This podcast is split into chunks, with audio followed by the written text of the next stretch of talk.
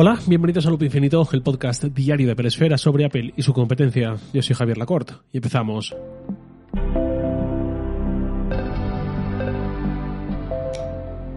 Hace unos días fue el vigésimo aniversario de Safari desde que Apple lo lanzó como su propio navegador, por fin. Los que llegamos al ecosistema o a los productos de la marca posteriormente a esa fecha, nos encontramos con que Safari ya era parte de la Apple que conocíamos y por lo tanto no tenemos recuerdos previos, no tenemos recuerdos de cómo era la Apple previa a Safari o cómo era eh, la época de su lanzamiento, rumores, filtraciones, etcétera. Igual que tenemos ahora, por ejemplo, el recuerdo bastante nítido, muchos, previo al Apple Watch, cómo era el año anterior de su presentación, qué rumores había, qué se decía, qué se filtraba, cómo era la acogida, cómo fueron las expectativas previas y todo esto, pues eso, en mi caso por lo menos, no existe relacionado con Safari. No sé cómo era el entorno de Apple y sus seguidores y qué decían durante los meses anteriores a la llegada del navegador. Entre otras cosas, porque en ese momento yo tenía 12 años y estaba a otros menesteres. Pero me ayudó mucho a entender cómo fue esa época un artículo que publicó Don Melton hace 10 años, cuando el décimo aniversario de Safari, contando cómo fue todo aquello. Pocas personas mejores que él para contarlo, porque Don Melton es la persona que comenzó el proyecto de Safari desde dentro de Apple, de Safari y de WebKit, y de forma literal. El proyecto comenzó con él y con otro empleado incorporado a Apple ese mismo día, Ken Cosienda, el primer ingeniero de Safari. Hasta que eh, el navegador, un año y medio después, fue anunciado en la Macworld de 2003. Un año y medio fue el tiempo que pasó. En ese artículo, Melton detalla todo el recorrido, todas las decisiones, por qué escogieron CatchHTML, que fue muy controvertido después, por qué no escogieron Gecko, cómo eran los ensayos de la presentación, cómo él valoraba y veía a Steve Jobs haciendo esos ensayos. Lo cuenta de una forma muy divertida y muy completa. Os dejo el enlace en del episodio por si queréis echar una lectura. Y además también comenta eh, cómo era la cobertura que la blogosfera, los medios que cubrían a Apple hacían de esos meses previos y de qué pistas había o qué pistas no había eh, y cómo se cuidaba él de preservarlas en torno al deseo de Apple de lanzar su propio navegador. También cuenta cómo fueron las reacciones cuando dieron, pues eso, algunos detalles en la propia presentación, cuando Steve Jobs los pronunció y salió en la diapositiva en la presentación posterior. Y yo, por supuesto, me fui corriendo a ver esa keynote para ver las reacciones que describía Melton. Os dejo también el enlace en las notas del episodio por si queréis verla. Mm, nunca está de más ver al menos unos pocos minutos para entender cómo era la Apple de esa época. En el vídeo que enlazo a la parte de Safari empieza el minuto 54. Es la keynote donde también anunciaron justo antes iLife, por ejemplo. Después de aquella presentación, Safari fue un exitazo, reemplazó a Internet Explorer como navegador por defecto para Mac, y aunque yo después Google Chrome le comió la tostada, se ha mantenido de una forma bastante digna durante todo este tiempo. Para que nos hagamos una idea, la cuota que tiene eh, Safari a nivel mundial en navegador de escritorio es de un poco menos del 10%, nada mal teniendo en cuenta que eh, la cuota mundial de ordenadores se queda por debajo de eh, una cifra equivalente. En cualquier caso, voy a hablar sobre todo de Safari para Mac a partir de ahora, porque el Safari de iOS y de iPadOS es otra cuestión, por motivos de mercado y por motivos técnicos. No aplica lo que voy a contar ahora. Me ciño el Safari de macOS. Yo uso Safari como navegador principal, pero no como navegador único, porque hay algún que otro asunto del trabajo en lo que Safari o no funciona bien o no es compatible o funciona pero no de forma óptima y me requiere una alternativa. En mi caso es Firefox, que es el navegador secundario que uso, que por cierto va estupendamente en el Mac. Hay alguna otra cuestión eh, muy puntual que lo que requiere es un navegador basado en Chromium, con lo cual ni Safari ni Firefox me valen y para eso tengo Chrome, pero eh, eso es para algo de un uso muy, muy, muy puntual. Los puntos en los que no funciona bien Safari, hay uno, en mi caso, mm, un uso relativamente cotidiano, en el que no es culpa de Safari, sino que es culpa de cómo está programado eso que uso realmente es algo diario. ¿Y en qué estado está eso que eh, es lo que me hace cambiar? Que no puedo contar qué es, pero tampoco es importante. Simplemente es algo que no debo usar con Safari porque la experiencia no es óptima y precisamente en algo relacionado con el trabajo tengo que dejarme en manos de lo que más óptimo eh, ofrezca rendimiento y em, en Firefox es mucho mejor. En Chrome creo que también mejora, pero la verdad es que ni siquiera lo llegué a probar ahí, me parece. Pero en cambio hay otros sitios que forman parte también de mi rutina de trabajo que directamente no funcionan bien con Safari. Y ahí no sé de quién es la culpa. Al final Firefox no funciona bien para ello, pero Firefox tampoco es Chromium como el resto de navegadores prácticamente. Eh, bueno, Safari, aunque ha mejorado con el paso de los años, recuerdo que durante un tiempo usé Chrome hasta 2014, cuando yo volví a Safari de forma definitiva, que fue la época en la que Apple dio algún paso muy esperado, como por ejemplo esa barra de búsqueda única para meter URLs y también para hacer búsquedas en Google o en el navegador que tuviéramos por defecto. Eso era algo muy esperado eh, en lo que Apple imitó a Chrome. Y a partir de ese momento, y entre otros motivos por esa barra única, ya pude volver a Safari.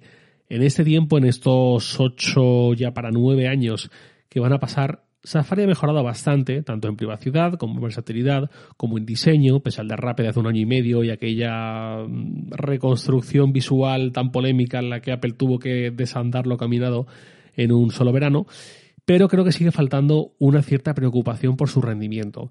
Es un poco como Apple Music, más o menos. Ha añadido novedades muy interesantes, pero mm, lo que hay por debajo Mm, sigue dando la sensación de que funciona lento, rasca, no es lo fluido que debería ser.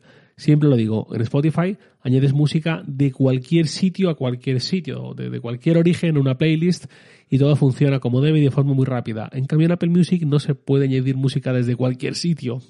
Y cuando se puede, me ha pasado bastantes, bastantes veces, será lo habitual, tanto en un Mac Intel como en un Mac Apple Silicon, en selecciones grandes de muchas canciones de una tacada, muchas se quedan por el camino. Igual escogemos 200 canciones para añadir una playlist y solamente llegan 15 quizás. Eso me ha pasado muchísimo. Hay una laguna de rendimiento en general que lleva mucho tiempo ahí y no se resuelve. Con Safari mi percepción es más o menos similar. Utilizo Safari por lo bien integrado que está, por el llavero de iCloud, todo esto, a nivel visual también está muy bien, pero no me apenaría demasiado si por el motivo que sea tengo que recoger los bártulos e irme a Firefox. Que por cierto, ya que hablo de navegadores, probé Arc hace unos meses eh, que ha llegado con mucho hype, con mucha prometiendo una gran revolución en la forma en que usamos el navegador y todo esto, a mí francamente no me convenció su reinvención absoluta del navegador y no lo volví a utilizar. La cosa es que Safari tiene la suficiente integración y algo de versatilidad como para amarrarnos ahí a quien no lo usamos, pero no tiene el rendimiento que tiene Firefox. No tiene tampoco la fluidez de Microsoft Edge, que también es muy buen navegador, por cierto, no tiene ni de lejos la versatilidad que sí que tiene Google Chrome, que ha sabido muy bien eh, atraer a la suficientemente gente talentosa y habilitar su navegador de la forma adecuada para conseguir lo que ha conseguido en estos 15 años, va a cumplir ya Google Chrome. Y con Safari también pasa que algunas de sus novedades eh, llegan y son interesantes, pero se quedan ahí sin ningún tipo de actualización o novedad o refinamiento jamás. Un ejemplo, la lista de lectura. Llegó hace muchos años a Safari y está igual. No recuerdo si ha habido alguna modificación en esos años, pero si la ha habido ha tenido que ser menor, nada de mejorarla de verdad para que, por ejemplo, ya que una lista de lectura, no sea tan frecuente esto de ir acumulando enlaces ahí a mogollón, un poco eh, un síndrome de Diógenes, eh, que se nos acaba olvidando que eso está ahí y acumulamos y acumulamos, pero jamás vaciamos y se pierde el sentido de la propia existencia de esta función. Nada de, pues por decir algo, agrupar enlaces de forma inteligente, por temática quizás. Nada de ofrecer información útil del tipo, eh, pues este es el título del artículo, esta es la URL, estas son las dos primeras líneas en la visualización habitual y además te ponemos, por ejemplo, un tiempo estimado de lectura o un número de palabras o la duración del vídeo que alberga ese enlace, lo que sea, para que eh, no vayamos tan a ciegas consultando la lista de lectura y tengamos referencias muy claras para saber si este artículo le podemos dedicar ahora el tiempo que requiere o no, o pues formas que estoy improvisando sobre la marcha sobre cómo podría ser mejor esta lista de lectura, ¿no? Cosas que harían que fuese un poco más fácil y más placentero usar ya la lista de lectura sino Safari en general. Todo esto viene porque alguna vez ha habido alguna que otra queja en torno a las aplicaciones nativas de Apple, pidiendo incluso que sean aplicaciones mucho mejores del nivel que no haya otra mejor. Eh, hablo de aplicaciones de recordatorios, de correo, de notas, de calendario, de contactos, todo este tipo de aplicaciones nativas, incluso de ofimática. Normalmente se hace aludiendo a lo conveniente que sería para nosotros como usuarios y al poderío que tiene Apple en forma de recursos económicos, de integración profunda con su ecosistema y de atractivo como empresa para fichar talento que lo haga posible.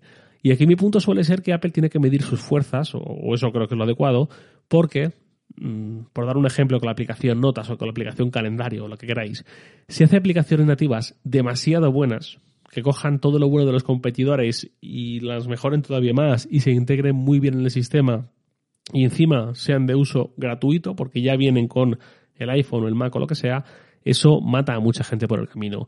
Esto, que se conoce como Sherlockización desde hace dos décadas en el argot de Apple, conté la historia hace poco, eh, ha habido ejemplos y habrá, pero Apple no tiene por qué dominar con fuerza cada sector de aplicaciones, porque eso acabaría siendo un disuasorio para que cualquiera de ese sector busque su lugar en la App Store. Si Apple saca un calendario nativo que es prácticamente imposible competir contra él por lo bien hecho que está, completo, versátil, bonito eh, y encima gratuito, pues yo, desarrollador que me gusta hacer aplicaciones de calendario, ni lo voy a intentar, ¿no? Apple debe dejar cierto espacio para el talento ajeno, al cual le cobra una comisión de entre el 15 y el 30%, por la salud de su propio ecosistema. Ahora bien, un navegador es algo diferente. En un navegador, al igual que en alguna aplicación tipo eh, la aplicación de gestión de fotos, la aplicación fotos, ahí sí que debe poner toda la carne en el asador y debe buscar lo mejor posible y el resto, eh, dicho mal y pronto, que se apañen, que se pongan las pilas, pero ahí es donde sí que Apple para mí no tiene que medir fuerza, sino todo lo contrario, tiene que hacer el mejor producto posible. ¿Es Safari el mejor producto posible en cuanto a navegadores? No está mal, yo lo uso, ya digo, pero tengo dudas de que lo sea es lo más conveniente para los que estamos bastante metidos en el ecosistema, pero no me nace decir que es el mejor producto posible en cuanto a navegadores, eh, porque no lo creo así.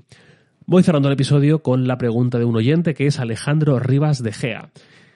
Me escribió diciéndome, muy buenas Javier, llevo tiempo dudando en qué monitor externo comprar para el MacBook Pro de 14 pulgadas, como máximo 600-700 euros. Para tareas de filmática mayormente, ¿tú cuál recomendarías?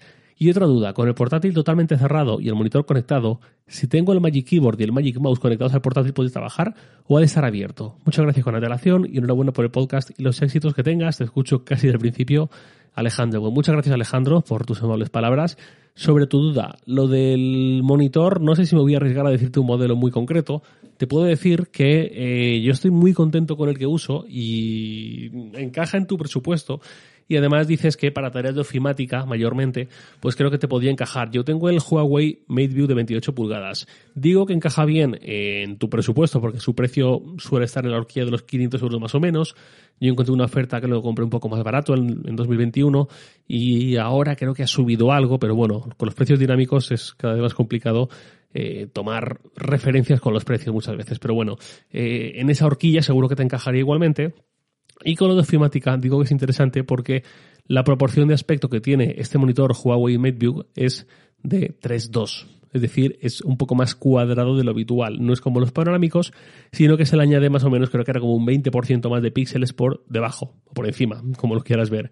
Y eso hace que, para, sobre todo para tareas de ofimática y no tanto multimedia, sea especialmente adecuado e interesante. Y es uno de los motivos por los que lo escogí, además de que por su diseño eh, es el que más me convenció, es el que más evoca a Apple, es el que más evoca quizás a los iMac hace unos años, no es exactamente así, pero más o menos.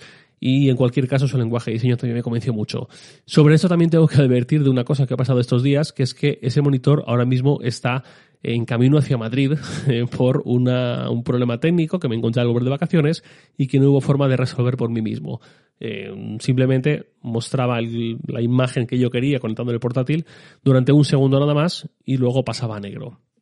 Mm, no tiene que ver, no es algo que vaya a pasar a todo el mundo que tenga este monitor, pero por no parecer que estoy haciendo aquí ningún tipo de publicidad encubierta o por no parecer que quiero esconder lo malo y solo promocionar lo bueno, pues ahora mismo tengo este problema, pero por lo demás estoy muy muy contento con ese monitor.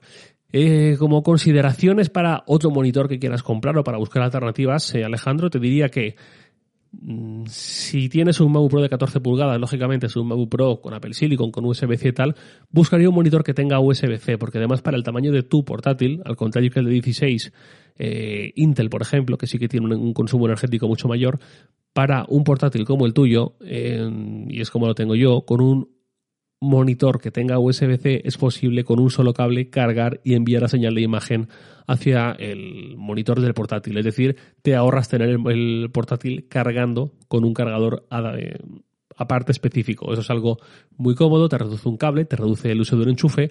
Yo, en cuanto esto fue una opción hace ya unos años con los primeros Mac con USB-C, me tiré en plancha por un monitor compatible con este sistema, digamos, con este conector.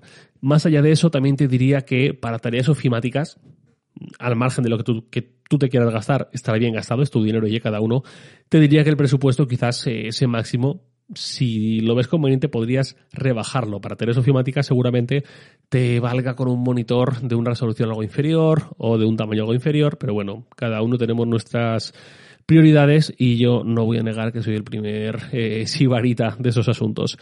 Y sobre la segunda duda, sobre lo del portátil totalmente cerrado, el monitor conectado, si podrías eh, usarlo, trabajar y tal, sin que esté abierto, sí, así es como yo tengo desde hace un montón de años. Eh, así es como lo tengo ahora mismo, aunque yo estoy usando mi monitor eh, secundario, que antes usaba los dos y ahora solo uso este, un viejo LG, eh, pero yo sí es como uso siempre el ordenador con la tapa bajada, el ordenador cerrado, conectado por cable, y ni siquiera te hace falta levantar la tapa para desactivar el modo reposo, para activar el portátil, sino que simplemente con una pulsación en el mismo Magic Keyboard o con el ratón o el trackpad o lo que tengas, se activa. Y eso es todo cuanto te puedo decir. Te he dicho un modelo concreto simplemente porque es el que tengo yo, pero te diría que valores, eh, resoluciones, tipos de panel de pantalla del monitor. Eh, conector USB-C es algo que sí que yo también miraría y por supuesto tamaño. Y más allá de eso es una cuestión bastante personal. Y ahora sí, nada más por hoy. Lo de siempre, os lo en Twitter, arroba jlacort y también podéis enviarme un mail a lacort.sataka.com. Loop Infinito es un podcast diario de Pelesfera publicado de lunes a viernes a las 7 de la mañana, hora española peninsular, presentado por el servidor Javier Lacorte y editado por Santi Araujo. Un abrazo, esta mañana.